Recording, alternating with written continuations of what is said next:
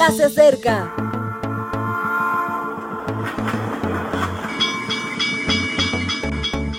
Partimos ya.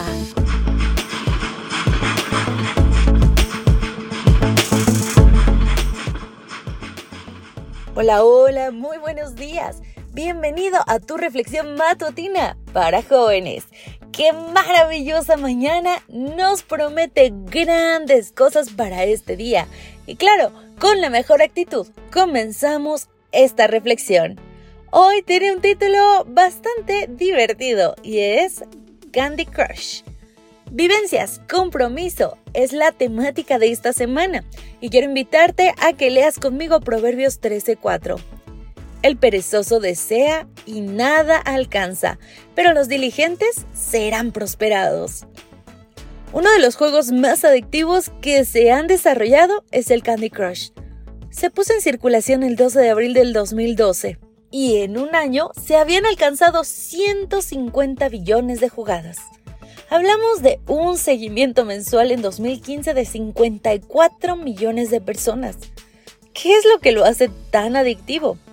Se debe a una pequeña característica del cerebro. A principios del siglo XX, una psiquiatra lituana llamada Bluma B.C. Karnik estaba tomando algo en un restaurante vienés cuando observó a los camareros. Se dio cuenta de que tenían una notable capacidad de recordar los pedidos que les hacían los clientes hasta que se entregaban. Es como si el cerebro no pudiera parar hasta que se realizaba la tarea que debía hacerse hizo un exhaustivo estudio sobre este asunto y comprobó que es así. Esa es la razón del éxito de algunos juegos de la red o de las series de televisión, que nos dejan en lo mejor de la trama y colocan un continuará.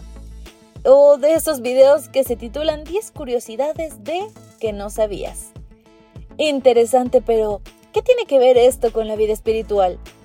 Pues es un excelente instrumento para evitar la pereza la procrastinación, dejar las cosas para más tarde, es una de las herramientas más poderosas del enemigo porque nos hace desear mucho, pero no alcanzar tanto.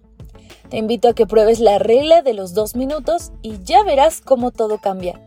Cuando desees mejorar algo en tu vida o hacer alguna cosa positiva y te embargue la pereza, solo debes decirte, voy a hacerlo, pero solo dos minutos. No le voy a dedicar más tiempo.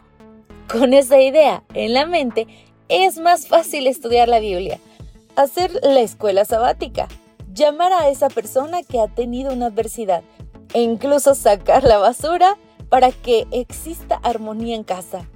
Ya verás que quizás sean 5 minutos o 10 o 20, o no pararás hasta que hayas acabado lo que tenías que hacer.